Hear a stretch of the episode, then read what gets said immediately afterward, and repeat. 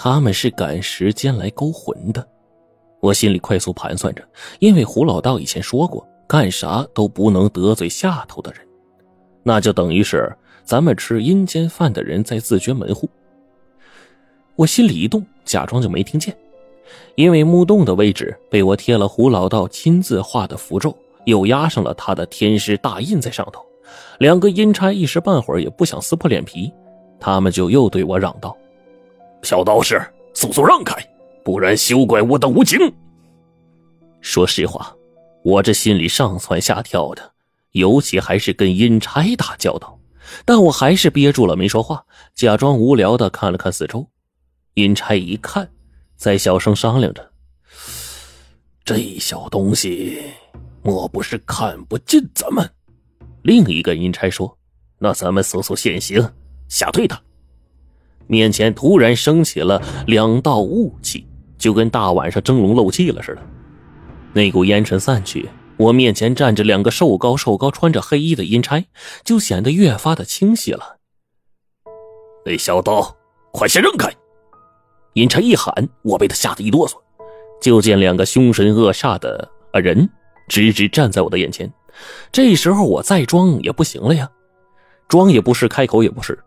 那两位爷估计是烦了，取出锁链出来问我。你认得我们吗？我点了点头，赶紧想说辞。二位老爷，只因我一位亲人在里面，昨夜托梦说还有一线生机，才在这里等候。望您二位再给点时间，就算他不能脱险，我也谢谢两位大恩。说完，我就开始一张一张的焚化纸钱儿。阴差勾魂其实是有规矩的，人办事还得讲究个遵守时间呢，只能去早。是不能去晚的，阴差也一样。据说生死簿上的死期就是最后的期限，阴差必须在这之前勾走魂灵。倘若超过这个时辰，他们是要受罪的。所以实际上这些差人都会提前把亡魂勾走。想要挽留呢，也不是没有办法，给他们一点油水，他们就会掐住时间点再办事这道理我懂，所以开始烧钱。那两个阴差看起来依旧面沉似铁，但说话声音呢却缓和了不少。小道，你那亲人何时回魂？我忙求他宽限到最后时辰，要是生死簿上时辰一到，随他们勾走就是了。然后啊，赶紧招呼他们领钱，又把准备的呃三粮液弄出来倒上，敬这二位。酒也是分阴酒和阳酒。这里的酒是胡老道早就准备好的，泡过柳叶韭菜的。哎，这么说吧，活人喝了阴酒，至少要醉上三天。见我已经准备了酒，里面泡的有韭菜、柳叶，两位阴差也明白了。他们下意识拿鼻子猛嗅，嘴唇已经不老实起来了，往酒里面吹了一口阴气，当即一阵浓烈的酒香就传了出来。就连我这喉咙都一痒，也想尝尝这酒什么味儿。两个阴差直呼过瘾呐。酒过三巡，醉眼惺忪，他问：“ 小道，你烧钱咋这么慢呢？烧快点时辰要到了，我俩要走了。”我急了，赶忙再求情：“哎，师傅，进救人，等下就到。若是救不出，横死鬼魂，茶叶尽管带走。我这还有二两黄金，您都收好。”所谓的二两黄金。其实就是两沓黄表纸，这玩意儿一烧，阴差又喝了几大口，挺着个大舌头嘟囔道：“个，个快点这这里头血不敢多来。”另一个阴差也接话：“是人是啊，不敢多待，尤其你这种小娃，待多了要出事的。”他们这言语里明显有话，可我又是一个闲不住的人。锁龙台一系列的变故更是令我自身都好奇无比。当下我就问了起来：“差爷，为啥这里不能多待呀？”我问道。“嗯，不可多说，不可多说。”两个阴差摆着手，只管喝酒，再也闭口不提了。这人呐，有时候就是这样，你越卖关子，他就越想知道。心痒难耐的我，只好加紧给他们灌酒。我就哭丧个脸说。我家地就在这一块茶爷您倒是给说说呀！看在这美酒的面子上，也让我听得明白点啊！阴差斜着眼睛一瞥，嘿嘿，你真要知道？见我急成这样了，他就说：“嗯，哎，既然你家田地在此，咱们要吃了你的酒，那就给你说道说道。但你可得记住啊，这事儿不能外传，千万不能外传。”见我连连保证，阴差这才讲起来：“呃，你们村的风水啊，就集在这块。”锁龙台上，呃，过去啊，管昆仑山叫琼龙市，秦岭山叫藏龙市。这藏龙山市里尽都是大小龙脉盘踞啊。呀，从外边看不真切，可这个地方蕴养万物，卧虎藏龙，是块宝地呀。另一个阴差马上接口。呃，宝地是宝地，可宝地惹丧气，福地变废地，最后变成了邪地。我都快被他们整晕了。那个阴差才解释起来，这一解释，我听的是一愣一愣的。当年这里是块宝地，没错，还是个不寻常的宝地。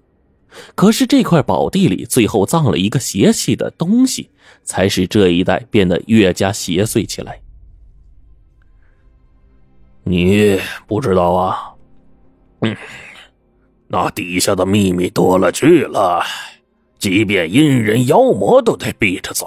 活了这么多年，你可曾见过这地方出过野兽吗？被阴差这么一问，我仔细一回，还真是。这地方以前呢，跟我这个婆婆放牛，牛是打死都不往锁龙台这边走。一直是村里引以为奇的一个话题。但凡是活物，除了人，还真没东西上过这锁龙台。我当即就好奇。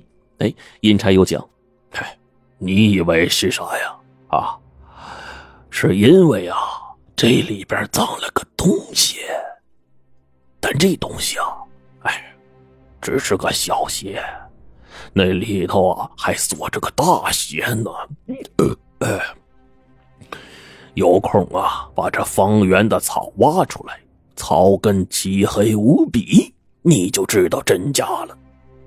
他们说到这儿，无论如何也再不肯说下去。无论我怎么祈求都不行。以前我还真没注意过这里的草，我当即就拔下来一颗。好家伙，草根果然漆黑无比啊！寻常这种草根拔出来应该是纯白色的才对。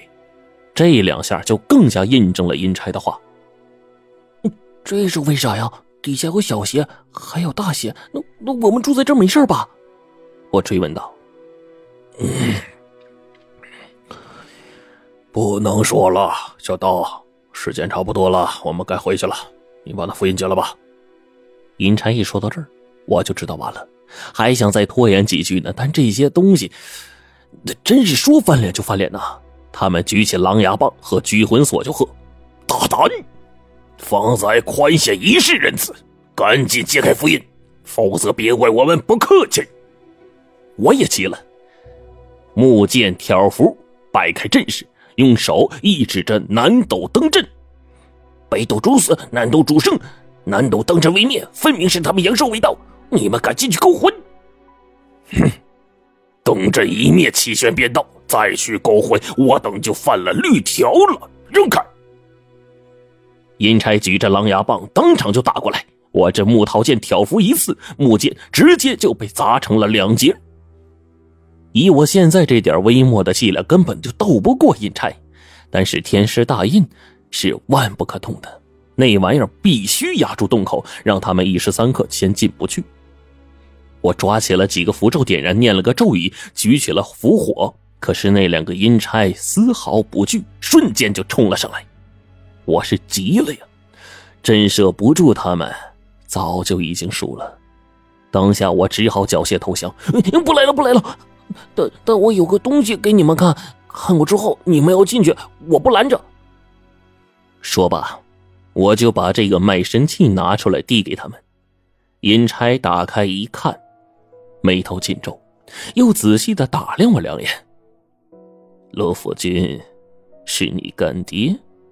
陆府君就是地府的陆判官，我哼了一声，人仗鬼似的当即点头：“是我干爹，你们要敢打我，就小心吃不了兜着走。”两个阴差陷入犹豫了，动了我，他们倒霉；不动我，延误了时辰，还是他们倒霉。